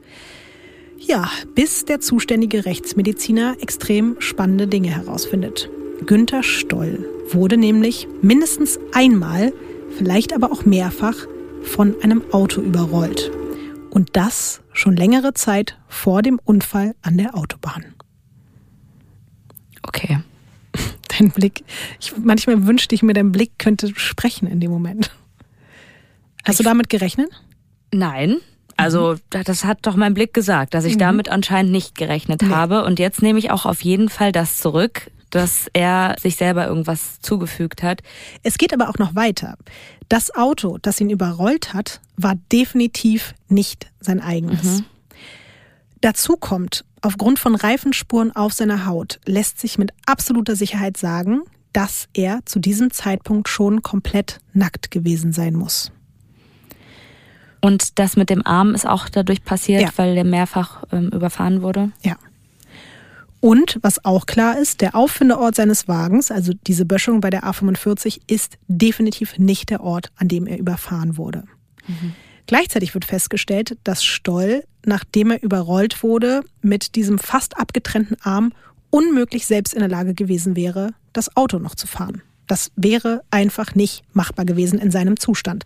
Man muss also davon ausgehen, dass Günther Stoll in dieser splitternackten Situation quasi ein- oder mehrfach überfahren wurde. Dann hat man ihn auf den Beifahrersitz seines Wagens gesetzt und ist mit ihm dann auf die A45 Richtung Hagen gefahren. Und der Mensch, der am Steuer saß, hat dann entweder absichtlich oder unabsichtlich diesen Crash in der Böschung herbeigeführt. Unabsichtlich, weil dieser Streckenabschnitt eigentlich wirklich extrem wenig Unfallpotenzial bietet. Ich habe dir auch dazu nochmal ganz kurz ein Bild mitgebracht. Das ist jetzt hier nicht groß aussagekräftig, aber du kannst es dir ganz kurz mal angucken und sagen, was du darauf siehst und einfach mal kurz einschätzen als Autofahrerin, für wie wahrscheinlich du das hältst, dass man da einfach so von der Straße abkommt. Ja, ich glaube, was du meinst, ist, dass es eine sehr gerade Strecke ist. Es gibt dazu jetzt zum Beispiel auch eine Theorie, es ist wie gesagt nur Spekulation. Es gibt Leute, die behaupten, dass Stoll vielleicht in diesem Moment irgendwie gerade im Auto saß, nochmal alle Kräfte mobilisiert hat und ins Lenkrad gegriffen hat, um eben seine unfreiwillige Fahrt zu beenden und um so wem auch immer zu entkommen und dass deswegen der Wagen dann von der Straße abgekommen ist und in diese Böschung reingeknallt ist. Aber auch dafür keine Beweise. Die Studio Bummens Podcast-Empfehlung. Ich bin Ricarda Hofmann und ich hoste die zweite Staffel von 1000 erste Dates. Wenn man sich halt anguckt und dann... Ah. Eins, zwei, so, Jackpot. Drei. Mega hot. I want to have sex with you tonight. In jeder Episode spreche ich mit Menschen, die ein Date hatten, das irgendwie besonders war. Es geht um Lust und Leidenschaft. What the fuck? Und zwar hatte er einen Fetisch. 70. Neugierig, ungeduldig und attraktiv. Und dann hat's Klick gemacht. 72. Magst du eigentlich gerne Sex? Aber auch um weirde und lustige Momente. Ist halt irgendwie weird. 500, 766, 344, 1000. Krass. Haha, das kann jetzt mal richtig in die Hose gehen. Dieses Gefühl in meinem Bauch. 1000. Erste Dates. Die zweite Staffel von 1000 Erste Dates gibt's ab sofort jeden Donnerstag, überall da, wo es Podcasts gibt. Auf jeden Fall geht nun wirklich niemand mehr von einem Unfall aus, sondern wirklich ganz konkret von Mord. Stolz Befürchtungen, er könnte umgebracht werden und seine Vorahnung, dass in dieser Nacht noch etwas Schreckliches passieren würde, haben sich also bestätigt. Und die Mordkommission in Hagen beginnt sofort zu ermitteln. Aber viel hat man ja leider nicht in der Hand. Man versucht jetzt vor allen Dingen natürlich diesen unbekannten Mann ausfindig zu machen, der da am Unfallauto gesehen wurde, von dem du auch sagst, dass es einfach super creepy ist. Was hat der da gemacht? Warum war der da? Dann durchsucht man natürlich irgendwie seine Vergangenheit. Man redet mit seiner Familie, seiner Frau, Bekannten, mit dieser Erna Helfritz, mit anderen DorfbewohnerInnen, mit Kneipenkumpels, selbst mit dieser Supermarktkassiererin. Aber es bringt alles nichts. Zum aktuellen Zeitpunkt sind wir aber immer noch in dieser vollkommen ausweglosen Situation, dass jeder kleine Anhaltspunkt sich einfach im Sand verläuft. Und deswegen entscheidet man sich ein halbes Jahr später dann zu diesem Aufruf bei Aktenzeichen XY ungelöst. Wir haben ja vorhin schon den Anfang gehört, danach Du kennst ja die Serie wahrscheinlich, oder? Ich habe sie übrigens auch schon geliebt als Kind die Sendung. Ich habe mir das immer reingezogen und danach ganz viel Angst gehabt. Es gibt dann, nachdem eben der Moderator ein bisschen was zu dem Fall erzählt, auch heute ist das Prinzip immer noch ähnlich, quasi eine Art schauspielerische Nachstellung der Ereignisse. In diesem Fall wirklich auch besonders schlecht, muss man einfach sagen. Also heutzutage ist es wirklich sehr gut produziert. Damals ist es, es ist einfach so schlecht gespielt, aber trotzdem ein interessanter Beitrag, den man sich auch immer noch bei YouTube angucken kann. Danach richten der Moderator, aber auch der Leiter der zuständigen Mordkommission nochmal ihre Fragen an das Publikum und da hören wir jetzt nochmal rein. Die Antworten auf zwei weitere Fragen könnten der Polizei vielleicht auch noch weiterhelfen. Erstens, was es mit der mysteriösen Buchstabenkombination YJGTZE auf sich hat, die Günter Stoll zu Hause auf einem Zettel notiert hat. Und zweitens, ob der Ermordete eventuell in den Niederlanden Kontakte zur Rauschgiftszene unterhalten hat, die ihm vielleicht zum Verhängnis geworden sind. Er war nämlich 1984 mehrfach in Holland in Urlaub und hat dort, wie wir festgestellt haben, Leute kennengelernt, die auf diesem Gebiet eine gewisse Vergangenheit haben. Für Hinweise, die zur Klärung dieses Verbrechens führen, ist eine Belohnung von 3000 Mark ausgesetzt. Hinweise bitte an die Kripo in Hagen. Vielen Dank, Herr Leppler. Man wundert sich halt so ein bisschen, wie ein arbeitsloser Lebensmitteltechniker sich das leisten konnte, zwei oder sogar dreimal in einem Jahr in die Niederlanden zu fahren und dort Urlaub zu machen. Ja, aber so weit ist das da auch nicht. Stimmt natürlich, ist nicht weit weg, Ja. aber zu diesem Zeitpunkt spielt halt gerade äh, Drogenschmuggel zwischen Deutschland und Mhm. Holland halt einfach eine riesengroße Rolle und deswegen ist es ein Thema und es wird auch ganz viel besprochen und auch da kommen wir gleich, wenn wir so über die Theorien sprechen. Er war halt einfach nur ein paar Mal in den Niederlanden. Auch da verlaufen sich dann die Ermittlungen nach diesem Aufruf leider so ein bisschen War er denn alleine da oder mit seiner Familie? sowohl als auch, wie sich später herausgestellt hat. Vor allen Dingen aber der Hinweis auf dieses merkwürdige Wort führt dazu, dass die Leute wirklich richtig auf diesen Fall ausrasten. Noch am selben Abend, als die Ausstrahlung dieser Aktenzeichen XY ungelöst Folge stattfindet, gehen wirklich fast 200 Zuschauer Hinweise ein. Das ist sehr viel auch für damalige Verhältnisse. Aber leider bringt keiner davon die Ermittlungen wirklich weiter. Die Sendung trägt auf jeden Fall einen großen Teil dazu bei, dass der Jokze-Fall auch so ein Mythos geworden ist später. Natürlich wegen des Wortes, das wirklich, und das hat man auch nachgeprüft, so in keiner von rund 7000 Sprachen dieser Welt existiert. Man hat 7000 Sprachen hoch und runter gedreht, von links nach rechts. Es gibt dieses Wort einfach nicht. Es ist nicht existent. Auf der anderen Seite sind es natürlich auch die ganzen anderen weirden und unerklärlichen Details rund um die Tat und das Opfer. Vielleicht spielt aber auch einfach noch ein ganz anderer Aspekt damit rein, nämlich der, dass es ansonsten generell weder damals noch heute wirklich viele ungeklärte Mordfälle in Deutschland gibt. Und dass das deswegen auch einfach so eine riesige Faszination auf Sind das uns ausübt.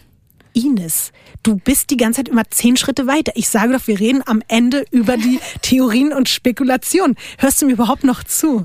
Ich höre dir zu. Okay. Wirklich. Ich habe dir schon den. Zettel weggenommen. Beruhig dich, Ines. Es ist wirklich schwierig, besonders weil ich ja weiß, am Ende erfahre ich nicht die Auflösung. Aber du erfährst auf jeden Fall mögliche Theorien. Okay. Ich wollte jetzt mit dir noch einen ganz kleinen Exkurs machen. Willst du mal schätzen, wie viele Mordfälle es erstmal so generell im Schnitt in Deutschland pro Jahr gibt. Wir reden jetzt mal, Aktuell? wir reden mal, die letzten Zahlen, die ich gefunden habe, beziehen sich auf 2019. Was denkst du, wie viele Menschen sind in Deutschland im Jahr 2019 ermordet worden? 50. Oh, das ist aber, also, Wenig. das ist noch optimistischer, als ich jetzt gedacht hätte. 100? Nee, es sind noch ein paar mehr. 3000? Ja, es sind 280. Okay. Ja, aber 50 wäre auf jeden Fall auch eine sehr gute Zahl. 280 ist aber auch wirklich extrem wenig. Also erstmal kann ich dir sagen, es gibt eine Studie, bei der eben Einwohnerzahl, Anzahl und Häufigkeit von Tötungsdelikten oder eben Mordfällen berechnet werden. Und in Deutschland macht das eine Tötungsrate von 0,6 auf 100.000 Einwohner. Das ist wirklich gar nichts. Weltweit liegt diese Mordrate bei circa 8,8. Oh. Was glaubst du, wie viel Prozent in Deutschland eben von Mordfällen aufgeklärt werden? Von diesen 280, ne? Ich würde sagen 270, safe. Sag mal eine Prozentzahl. Ja, 93,7. Wow, Ines, es sind 94 Prozent. Wow, herzlichen Glückwunsch. Ich bin auch ein kleines bisschen stolz auf dich. Um das mal kurz zu vergleichen. Okay, wir reden hier gerade über Mord. Oh, wir Ja. sind so stolz aufeinander, dass ich hier die Zahl richtig geraten habe. Ja, jetzt wird's auch ehrlich gesagt wieder ein bisschen trauriger und noch viel schrecklicher. Ich wollte einfach mal kurz den Vergleich haben, damit wir das besser einordnen können. Das Land, das 2019 wiederum die höchste Rate in Sachen Tötungsdelikte hatte, ist Venezuela. Dort gab es 23.000 Morde und somit eine Rate, das ist so schrecklich, von 81,4 Prozent. Ich war mir dessen auch nicht bewusst, dass es so krass ist, einfach, wenn man sich das anguckt. Also wie gesagt, 81,4 auf 100.000 Einwohner gemessen.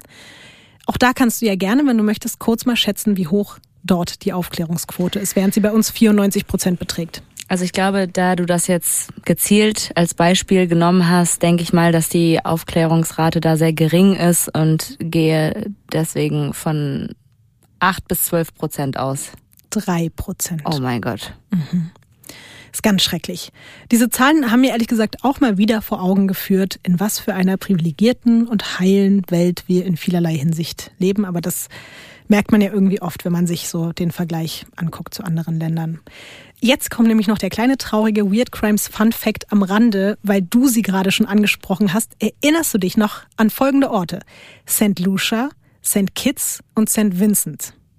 Das war die Kokainkreuzfahrt, ne? Mhm, genau. Das sind ein paar der Inseln, auf denen eben unsere Kokainrentner aus Folge 4 ihre Pineapple Runs da unternommen haben. Vor allen Dingen St. Lucia war der Ort, wo auch die Koffer eingesackt wurden. Und das fand ich total verrückt, weil krasserweise genau diese drei Orte sind alle in der Top 10 der Länder mit den höchsten Mordraten vertreten. Ich habe mir vorhin diese Liste angeguckt und war so, hä, warum sind denn die da alle mit drauf? Das liegt natürlich auch an der niedrigen Einwohnerzahl, aber man muss eben auch sagen, wenn da jetzt nur 150.000 Menschen leben und trotzdem jedes Jahr 50 umgebracht werden, dann haben die natürlich einfach eine extrem hohe Rate und auch das hat natürlich mit dem illegalen Drogenschmuggelgeschäften dort zu tun. Deswegen sind dann da unsere Rentnerfreunde, die Clarks, wahrscheinlich auch nicht ganz unschuldig mit daran, dass da so viele Menschen verhältnismäßig halt sterben. Aber ich wollte jetzt hier nicht komplett abschweifen. Ich fand es nur irgendwie mal wieder interessant, wie sich selbst hier innerhalb unseres kleinen äh, Podcast-Universums die Kreise schließen. Nun aber zurück nach Deutschland. Bei uns haben sich jetzt über die Jahre bundesweit knapp 1000 ungeklärte Mordfälle angesammelt. Dazu kommen noch ein paar, bei denen halt ein Verbrechen angenommen wird, aber keine Leiche gefunden werden konnte bislang. Und deswegen gibt es inzwischen in vielen Bundesländern die sogenannten Cold Case Einheiten. Du hast ja schon diesen Fachbegriff vorhin genannt, Cold Case. Die sind dann darauf spezialisiert, mit Hilfe von neuen Ermittlungsansätzen diese bislang ungelösten Verbrechen doch noch aufklären zu können. Und das muss man vielleicht auch nochmal dazu sagen, dadurch, dass Mord in Deutschland einfach nicht verjährt, können Täter und Täterinnen unter Umständen eben auch 60 Jahre nach der Tat noch ihre Strafe bekommen. Aber richtig so. Voll, finde ich auch. Also ich finde es schon schlimm genug, dass andere Verbrechen Äh, voll einfach irgendwann Ja. nicht mehr. Wie so ein Joghurt abgelaufen. Ja, ja. Ja. Also richtiger. Quatsch, einfach wer sich das ausgedacht hat. Also wenn du dich dazu entscheidest, zehn Jahre später Dinge anzuzeigen, die dann aber plötzlich nicht mehr strafrechtlich verfolgt werden, das ist einfach, das ist einfach vollkommen absurd. Ja, man hofft natürlich auch immer noch beim Jokze-Fall, der bis heute eben unter diesen tausend ungelösten Fällen ist, dass man da noch eine Lösung findet. Ich habe ja schon angedeutet, dass durch diesen XY-Beitrag äh, damals so ein wirklicher Hype bei Hobby-Ermittlern und Ermittlerinnen ausgebrochen ist. Und das hat sich über all die Jahre nicht nur gehalten, sondern eigentlich auch noch immer mehr gesteigert. Am Anfang waren es eben nur diese Anrufe bei der Polizei in Hagen. Später mit dem Aufkommen von allen möglichen Internetforen haben sich da aber richtige Einheiten gebildet. Die spekulieren nicht nur, sondern teilweise fahren die richtig an den Unfallort, dann da an der A45 oder gucken sich in Anshausen um oder suchen nach dieser Papillon-Kneipe, die es übrigens mittlerweile einfach gar nicht mehr gibt. Also man kann aufhören, danach zu suchen. Kennst du beispielsweise das All Mystery Forum? Nein. Das ist ganz bekannt, weil da werden so viele Kriminalfälle diskutiert, aber auch Verschwörungstheorien, aber auch politisches, mystisches, philosophisches. Das ist deine Schatzkiste, ne? Ja, teilweise treiben sich da aber auch wirklich Wahnsinnige rum, muss man jetzt einfach mal so sagen. Was so Crime-Fälle betrifft, finde ich das schon super spannend, aber es ist auch mit Vorsicht zu genießen, dieses Forum, muss man wirklich dazu sagen. Die Diskussion um den Jokze-Fall umfasst dort inzwischen auf über 500 Seiten mehr als 10.000 Beiträge. Ich habe mich die letzten Tage und Wochen versucht, da durchzuwühlen. Manches ist spannend, aber es gibt auch ganz viel Quatsch und richtig bescheuerte Sachen. Verrückt ist aber eben, dass manche Theorien, die dort entstanden sind, es wirklich bis zu den offiziellen Ermittlern auf die Schreibtische geschafft haben, weil die in ihrer Verzweiflung einfach nach jedem Strohhalm gegriffen haben. Ich habe deswegen jetzt noch mal eine kleine Zusammenfassung vorbereitet von allen möglichen Theorien rund um den Tod von Günter Stoll und auch das rätselhafte Wort Jokze. Sowohl einige aus diesem All Mystery Forum, aber auch welche, die von der Polizei selbst vorgestellt wurden und auch untersucht wurden oder eben damals bei Aktenzeichen XY eingegangen sind. Also jetzt endlich kommen wir zu den Theorien. Jetzt gebe ich dir auch deinen Jokze-Zettel wieder zurück. Die allererste Theorie. Es gibt Menschen, die vermuten, dass YOG eigentlich eben eine Abkürzung für Joghurt sei und das TZE für einen bestimmten Aromastoff stehen könnte. Immerhin ist der Tote ja Lebensmitteltechniker gewesen und vielleicht könnte das auf einen Lebensmittelskandal hindeuten, auf den Günter Stoll aufmerksam machen wollte. Ich habe Gänsehaut. Was hältst du von dieser Theorie? Krass. Auf die bin ich ja nicht gekommen. Deswegen finde ich natürlich krass. Bist du direkt überzeugt? Nein, absolut nicht. Ich fände es wirklich interessant. Also ich werde dir natürlich nicht alle vortragen, weil dann sitzen wir jetzt noch bis übermorgen hier, aber ich werde dir jetzt ein paar vortragen und du kannst ja am Ende einfach mal sagen, welche Theorie du am treffendsten findest. Mhm. Eine ähnliche, aber noch ein bisschen abstraktere Theorie bezieht sich auf einen zu der Zeit noch aktuellen Wirtschaftsskandal um Butter. Es gab nämlich eine große Lebensmittelfirma und das ist wirklich passiert. Die hat Butter mit chemischen Inhaltsstoffen gestreckt, also wie Kokainstrecken, nur halt Butterstrecken, um den Rest der komplett reinen Butter dann gewinnbringend weiterzuverkaufen. Krasserweise in diesen Butterskandal war damals sogar die sizilianische Mafia involviert. Die haben da auch ihr Geld draus geschöpft und es gibt halt die Vermutungen, dass Günter Stoll als Lebensmitteltechniker in die chemischen Abläufe dieser Butterstreckung irgendwie involviert gewesen sein könnte und dass er vielleicht gegen die Mafia und die Machenschaften dieser großen Firma aussagen wollte und deshalb sterben musste. Und da gibt es eben auch in dem Zusammenhang einige Hobbydetektive, die behaupten, dass in der italienischen Mafia auch so Methoden vorhanden sind, um das Opfer, bevor man es tötet, auch noch so ein bisschen zu demütigen, zum Beispiel indem man es zwingt, sich auszuziehen. Mhm. Und das würde natürlich irgendwie erklären, warum Stoll nackt war und seine Klamotten da zusammengelegt war, aber es gibt auch keine Beweise dafür. Aber der war ja arbeitslos, ne? Mhm. Also der hat ja zu dem Zeitpunkt gar nicht gearbeitet. Aber man weiß ja nicht, ob er vielleicht quasi heimlich still und leise für irgendwen gearbeitet hat. Aber das hätte seine Frau doch irgendwie mitbekommen. Die oder? war halt selber immer arbeiten ah, ja. in Siegen. Seine Tochter war im Kindergarten, außer wenn er sie eben abgeholt hat und dann mit ihr jeden Tag in Siegen einkaufen gefahren ist. Man weiß ja auch nicht, was genau hat er da eingekauft. Hat er dort noch irgendwas anderes erledigt mit der Tochter zusammen? Mhm. Das weiß man alles nicht so ganz genau. Okay. Von daher ist das, es ist eine Theorie, aber es gibt, es gibt keine Beweise. Weiß denn die Supermarktkassiererin, was der für Produkte gekauft hat? Oder war das irgendwie leider Tag nicht das ausgesagt. Gleiche?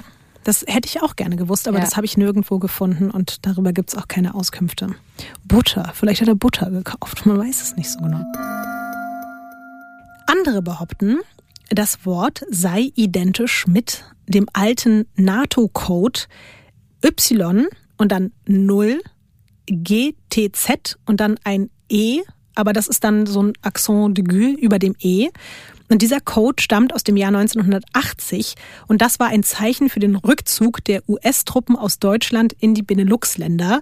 Und es heißt quasi nach dieser Theorie, dass Günther Stoll aus Anshausen vielleicht sogar als Agent für einen Nachrichtendienst gearbeitet haben könnte also ich meine, es ist ein bisschen strange in, in Anbetracht seines sonstigen Auftretens und viele halten das für weit hergeholt, aber auf der anderen Seite, es gab auch schon andere Leute, die irgendwie sich herausgestellt haben als Absolut, Geheimagenten. Ja. Voll. Weiß man nicht genau. Ja. Aber auch dazu hat sich niemals irgendein Nachrichtendienst bekannt. Es hat niemand Bescheid gegeben.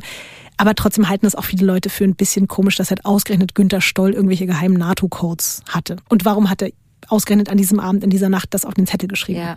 Weiß man halt nicht genau. Ist jetzt auch offensichtlich noch nicht deine Lieblingstheorie. Ich äh, lass mich noch überraschen, was da noch kommt. Du hast ja auch gehört, dass der Chefermittler darauf hingewiesen hat, dass Stoll im Jahr 1984 eben mehrfach in den Niederlanden war. Wir haben ja darüber auch schon kurz äh, gesprochen. Und er hatte dort wohl Kontakte zu Leuten, die wiederum Kontakte ins Drogenmilieu gehabt haben sollen. Und deswegen steht halt die Vermutung im Raum, dass er sich vielleicht auf irgendwelche krummen Geschäfte auch mit eingelassen haben könnte und deswegen geahnt hat, dass man sich an ihm rächen könnte. Also all diese Vorahnungen haben sich vielleicht darauf bezogen, dass ihn wirklich Männer verfolgt haben aus der Drogenszene, weil sie hinter ihm her waren, um das Geld einzutreiben. Aber auch das ist nur eine Spekulation, weil der Kripo-Chef hat wirklich in den Niederlanden alle möglichen Leute befragt. Er hat sogar Autos von den Bekannten von äh, Stoll beschlagnahmt, um irgendwelche Hinweise zu finden, ob vielleicht er mit diesen Autos überfahren wurde. Aber es gab keine konkreten Hinweise, keine Ergebnisse. Fand ich aber zugegeben trotzdem bisschen plausibler bislang auch als die anderen Theorien, weil ich schon dachte, okay, wenn jemand ein paar Mal so in der Zeit dahin fährt, eigentlich auch nicht so viel Geld hat und sich da vielleicht mit irgendwelchen Leuten eingelassen hat, fand ich jetzt nicht so. Auf der anderen Seite finde ich halt, fotografieren die den aus dem Auto heraus zu Hause? Vielleicht um ihn einzuschüchtern, um ihm zu zeigen, so wir sind dir so krass jetzt äh, auf der Spur, dass wir dich und deine Frau Lotti, hier. ich bitte dich. Die klingeln und sagen, ich reiß dir gleich einen Arm ab oder ich äh, schneide dir den Finger ab. Aber die sagen noch nicht, ich mache ein Foto von dir, um dich einzuschüchtern. Vielleicht das ist haben ja sie bekannt. aber- Hier, der Patwe, der Fotos hat er gemacht da mit seiner ganzen Mafia-Gruppe. Da haben die richtig eingeschüchtert, die anderen Leute. Vielleicht haben sie ihm ja Blitz. schon, schon vorher 20 Mal gesagt, ey, wir warten jetzt hier auf das Geld, rückt es raus oder irgendwelche Drogen, die er vielleicht irgendwie verschwinden lassen hat. Keine Ahnung. Also vielleicht war das einfach nur ein Teil, ein kleiner Teil der Einschüchterungstaktik, bevor sie ihn dann wirklich um die Ecke gebracht haben. Hat die Frau dann erzählt, dass die Streitereien sich verändert haben oder dass er sich verändert hat? In den letzten Monaten hat er sich auf jeden Fall verändert. Also Und hat er irgendwie andere Sachen gesagt? dieses ganze, er Ja. wird verfolgt und so, Ja. war ja erst in den letzten Monaten und sie hat das natürlich mitbekommen und er hat halt immer nicht so richtig darauf geantwortet, was auch vielleicht ein Beweis dafür sein könnte, dass er sie da ein bisschen raushalten wollte. Weißt du, dass er sich gesagt hat, ich will meiner Frau nicht zu viel davon erzählen, damit sie nicht auch noch als Zeugin am Ende auch noch umgebracht wird oder so. Aber keine Ahnung. Es gibt noch weitere Theorien. Es gibt eine, die hat schon während der Sendung extrem an Fahrt aufgenommen, also während der Aktenzeichen XY-Sendung. Es haben sich nämlich mehrere Hobbyfunker gemeldet und die haben darauf hingewiesen, dass das G in Jokze vielleicht eigentlich eine 6 sein könnte. Und damit wäre das identisch mit einem rumänischen Funkrufzeichen. Und erstmal waren alle so, ja, okay, interessant, rumänisches Funkrufzeichen ist genau das, aber es gibt halt keine tiefere Bedeutung und man konnte auch keinen Zusammenhang zu Stoll herstellen und deswegen wurde das dann auch nicht weiter verfolgt. Eine weitere, doch sehr wilde Theorie, die ich irgendwie auch mag, weil sie halt an sich super strange klingt, aber irgendwie auch ein bisschen plausibel erscheint, ist die sogenannte Tatort-Theorie. Denn im Tatort mit dem Namen Kuscheltiere, der ist von 1982, geht es tatsächlich auch um Drogenschmuggel in Holland und es geht um illegale Adoption von Kindern aus Ostasien. Und in einer Szene schreibt der Ermittler Schimanski, du kennst ihn vielleicht auch noch von früher, auf eine Karteikarte die Namen zweier Kinder und einer davon heißt Yong Tsai. Und wenn man jetzt Yong Tsai eben sich nochmal so ein bisschen genauer anguckt, könnte man schon sagen, dass es ein bisschen Ähnlichkeit hat von den Silben und vom Klang, wenn man jetzt Jokze eben so ein bisschen abgehackt liest und nicht Jokze.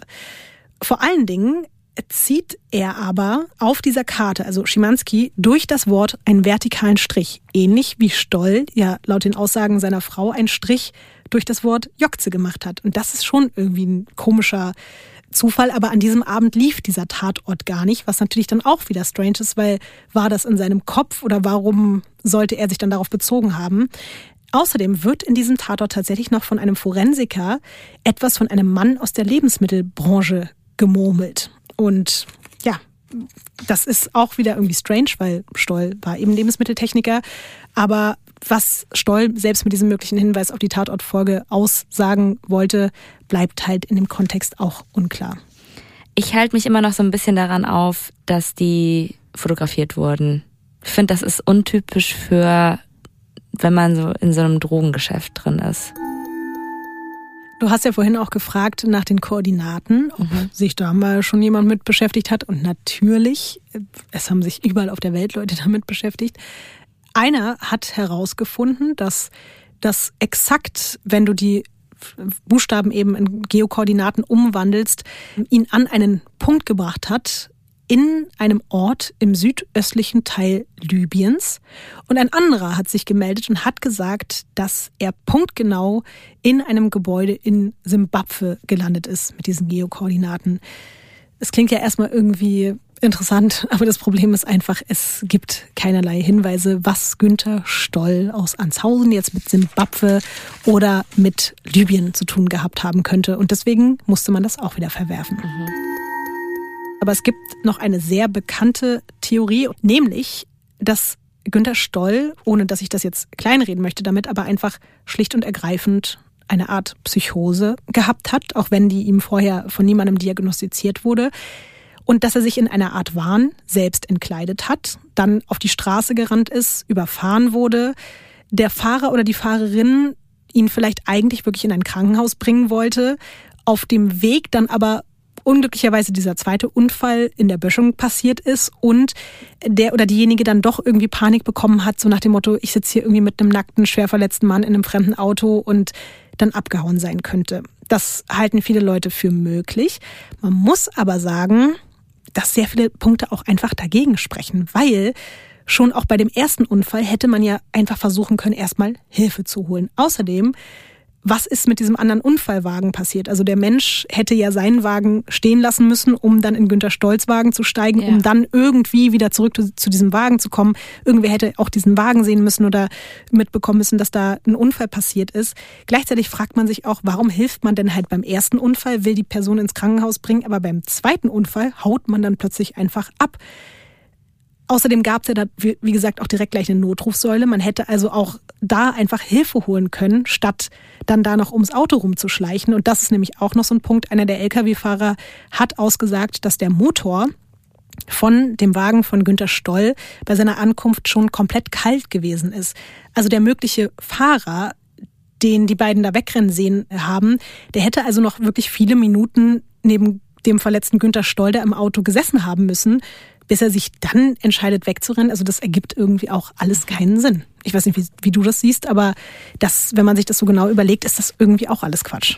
Ja, wahrscheinlich ist das so dieses, was man vielleicht eher am, am liebsten für sich selber hätte als Version. Mhm.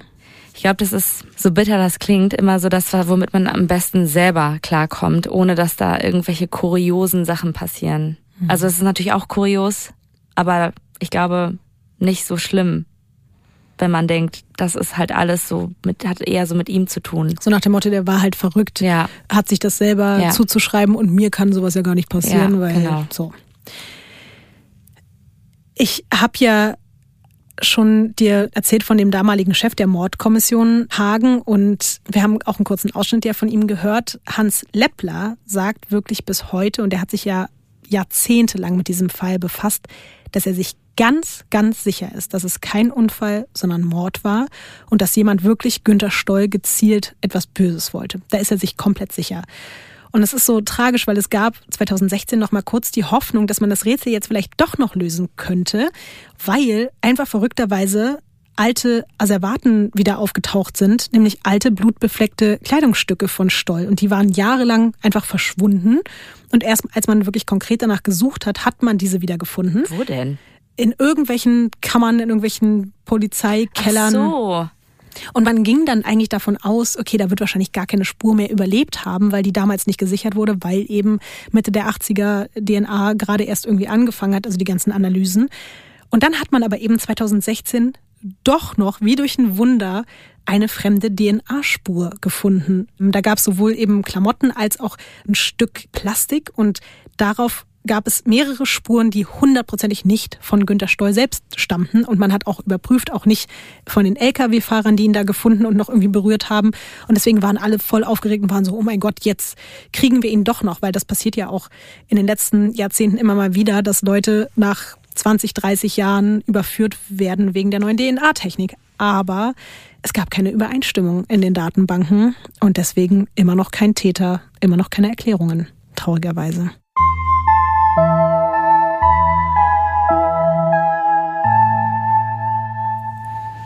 Meinst du, dieser Fall wird jemals gelöst? Ich habe mir diese Frage auch gestellt. Das Verrückte ist, dass auch wenn das eben Cold Case ist, ich habe dir ja schon gesagt, dass es diese Hobbyermittler weltweit gibt. Ich habe zum Beispiel auch so Podcasts gefunden aus Polen, aus Spanien, aus China. Und ich könnte jetzt noch ewig so weitermachen, die sich wirklich mit diesem Fall von Günther Stoll aus Anshausen befassen. Und das ist Wahnsinn. Und bis heute, also auch bei All Mystery, ich glaube, der letzte Eintrag ist jetzt gerade von Juni 2021. Also die reden immer noch weiter darüber und es werden immer noch weitere Beweise gesammelt und 2017 hat ein Pressesprecher der Hagener Polizei in einem Interview gesagt, es würden sich immer noch jede Woche Menschen mit Hinweisen melden. Manchmal sind es Hellseher und Hellseherinnen. Manchmal sind es aber auch Leute aus der Psychiatrie. Wollen die alle noch die 3000 Mark haben? ja, wahrscheinlich schon. Das wird wahrscheinlich der Anspruch sein. Und das hat mich dann gestern so krass interessiert, dass ich wissen wollte, ob jetzt im Jahr 2021 das immer noch so ist, weil, wie gesagt, letzte Aussage, die ich irgendwie gefunden habe zu dem Fall, war von 2017. Also habe ich mir die Nummer der Pressestelle der Polizei Hagen rausgesucht. Und man soll ja bei sowas auf jeden Fall nicht bei der 110 anrufen oder auch nicht äh, irgendwie da normal bei der Polizeiwache, weil die Leute haben andere Sachen zu tun. Dann habe ich aber leider niemanden dort erreicht und es war ja schon gestern Nachmittag irgendwie und ich dachte so, fuck, wir nehmen heute um 18 Uhr auf und ich will jetzt irgendwie eine Antwort haben. Und dann war ich richtig tief drin in diesem, ich mache jetzt hier investigativen Journalismus. Und deswegen habe ich einfach eine Mail geschrieben, habe so zwei, drei kleine Fragen gestellt und habe mir eigentlich auch gedacht, da wird hundertprozentig jetzt niemand mehr antworten. Und ich war sogar noch so dreist, ich habe gesagt, ja Leute, wir, wir haben hier so einen kleinen True Crime Podcast, Weird Crimes, habe sogar noch unseren, unseren Ihr kennt mich sicherlich. Äh, ich habe hier äh, das allerletzte Interview gemacht, habe hier einige äh, Rapper irgendwie mal interviewt. Man, man weiß, wer ich bin. Ich bin schon seit über 20 Jahren ein großes Ding in der Crime-Szene. Ich habe das nicht so erwähnt.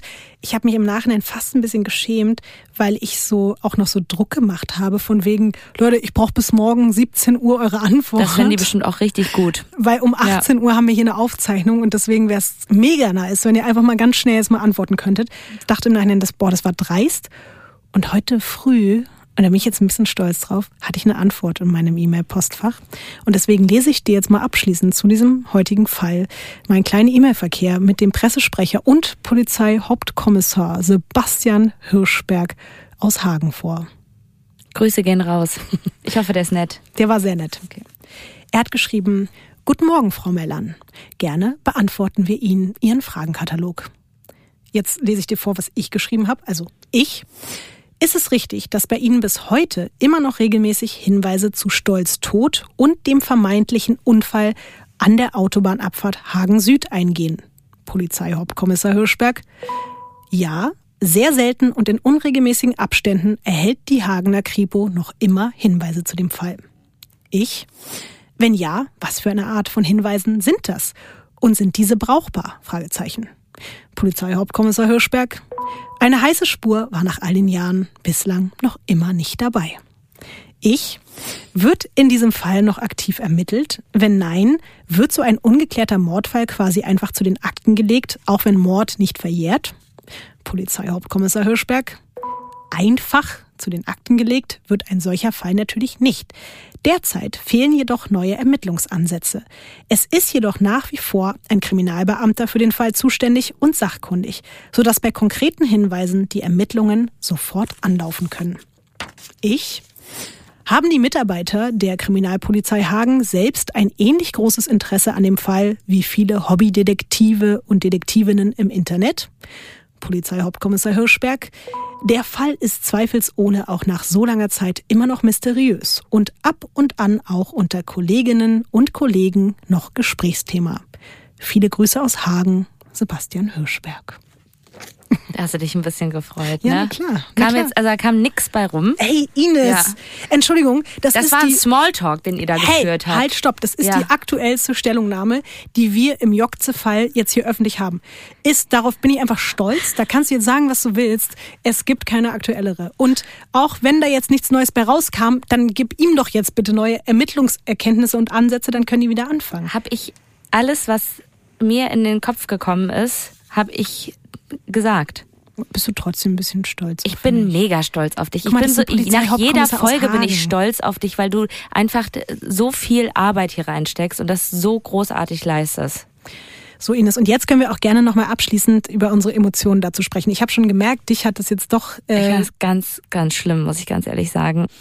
Und ich glaube, dadurch, dass ich vielleicht auch anfällig bin, weil ich mir einbilde, dass er sehr viel Angst hat, hatte, dass ich das vielleicht so nachempfinde und dass mir das einfach so auf diese brutale Art und Weise, wie er dann ermordet wurde, falls es denn so war, und dass er da irgendwie so rumgefahren ist, dass er diese Hilfe gesucht hat bei der Frau, dass er ja wirklich auch einfach in dieser Kneipe vom Stuhl vor Schreck einfach so runterzufallen. Also das muss mit, finde ich, so viel Angst zu tun zu haben und dann da irgendwie, vielleicht hat er auch das Auto als sicheren Ort empfunden, vielleicht wollte er aber auch im Auto sein, weil er seine Familie schützen wollte. Och, das finde ich irgendwie alles so, so bitter. Und kennst du das, wenn man so ganz, ganz viel Angst hat? Und das ist halt, das finde ich ist sehr schlimm. Ja, Krass, jetzt wo du es sagst, ich glaube, ich habe mich so sehr auf die eben weirden Aspekte eingelassen und mich so sehr damit befasst, dass ich das vielleicht emotional gar nicht so zugelassen habe, so zu denken wie du gerade. ich würde gerne mal wissen, was, was du dazu denkst. Also was ist so deine Theorie? Ich glaube auch nicht, dass es ein Unfall war. Ich glaube daran einfach nicht. Ich bin der festen Überzeugung, dass ihn Leute umbringen wollten und dass das alles keine schwachsinnigen Vorahnungen waren, also keine, keine Paranoia, sondern der hat nicht umsonst geglaubt, dass er sterben wird. Ich glaube daran einfach.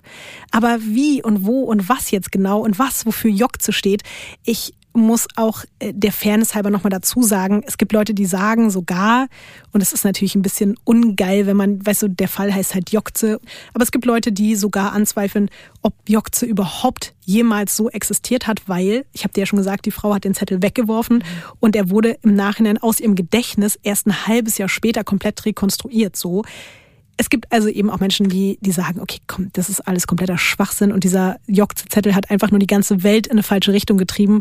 Aber ich finde das dann einfach auch als Aspekt dieses Falls so spannend, dass ich daran glauben möchte, dass es so war und ich wüsste auch nicht, warum sollte die Frau sich das ausgedacht haben. Aber es kann natürlich sein, dass sie sich die Buchstabenkombination auch falsch gemerkt hat. Das ist einfach bis heute nicht ganz klar. Ich wünsche mir, dass das irgendwann mal gelöst wird. Ja. Dass irgend, was auch immer passiert. Vielleicht hört ja jetzt jemand zu, der sagt, mir fällt gerade wirklich wie, wie Schuppen von den Augen. Stell mal vor, der Typ damals, der ums Auto geschlichen ist, sagt jetzt, ja, okay. Ich jetzt, war's. Ja, jetzt, Ach, jetzt ich werde ich wusste, habe ich gar nicht mitbekommen, dass ich ja, dass das wichtig war. Wäre so krank. Oder der Tramper auf der anderen Seite oder irgendwelche anderen Leute, die da in Heiger Seelbach, Anshausen oder beim Papillon oder wo auch immer sich rumgetrieben haben. Wenn ihr nur da irgendwie oder wenn mal euer Vater oder die Mutter irgendwie mal was erzählt hat oder so, vielleicht sind das wichtige Informationen. Also wenn das eines Tages mal passieren sollte hier mit unserem Podcast, dass das dazu führt, dass so etwas aufgeklärt wird, also dann, pff, Dann kannst du wirklich richtig stolz ja, und sein. dann kann ich aber auch aufhören. Dann war's Nein, es. auf gar keinen Fall. Dann machen wir erst recht weiter. Ja. Bitte abonniert hier diesen Podcast, das ist wirklich sehr wichtig. Unbedingt. Und rätselt einfach vielleicht auch mit. Weirdcrimes-Podcast bei Instagram. Passt auf euch auf. Ines, passt du auf dich auf? Du auch? Fahr einfach auch nicht mehr mit dem Golf rum. Das Ding ist, glaube ich, auch gelaufen. Mach dir aber jetzt keine Sorgen. Ich glaube, der Fall hat am Ende des Tages vielleicht doch nichts mit dir auch zu tun. Okay. Bis in zwei Wochen. Bis dann. Ciao. Hey, jetzt sei nicht so traurig am Ende. Ich bin schon auch traurig. Ich kann nichts dafür. Ich weiß auch nicht, wie ich dich jetzt aufmuntern soll. Nimm mich einfach in den Arm. Ja, mache ich jetzt. Okay, gut. Ciao. Ja, Feierabend.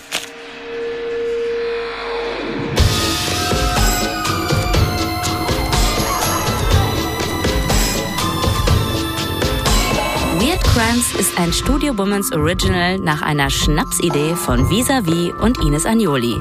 Skript und Recherche Visavi. Executive Producer Konstantin Seidenstücker. Produktion und Redaktion Sarah Omar. Assistant Producer Peace Solomon Obong. Musik, Ton und Schnitt Christian Pfeiffer und Chris Kahles.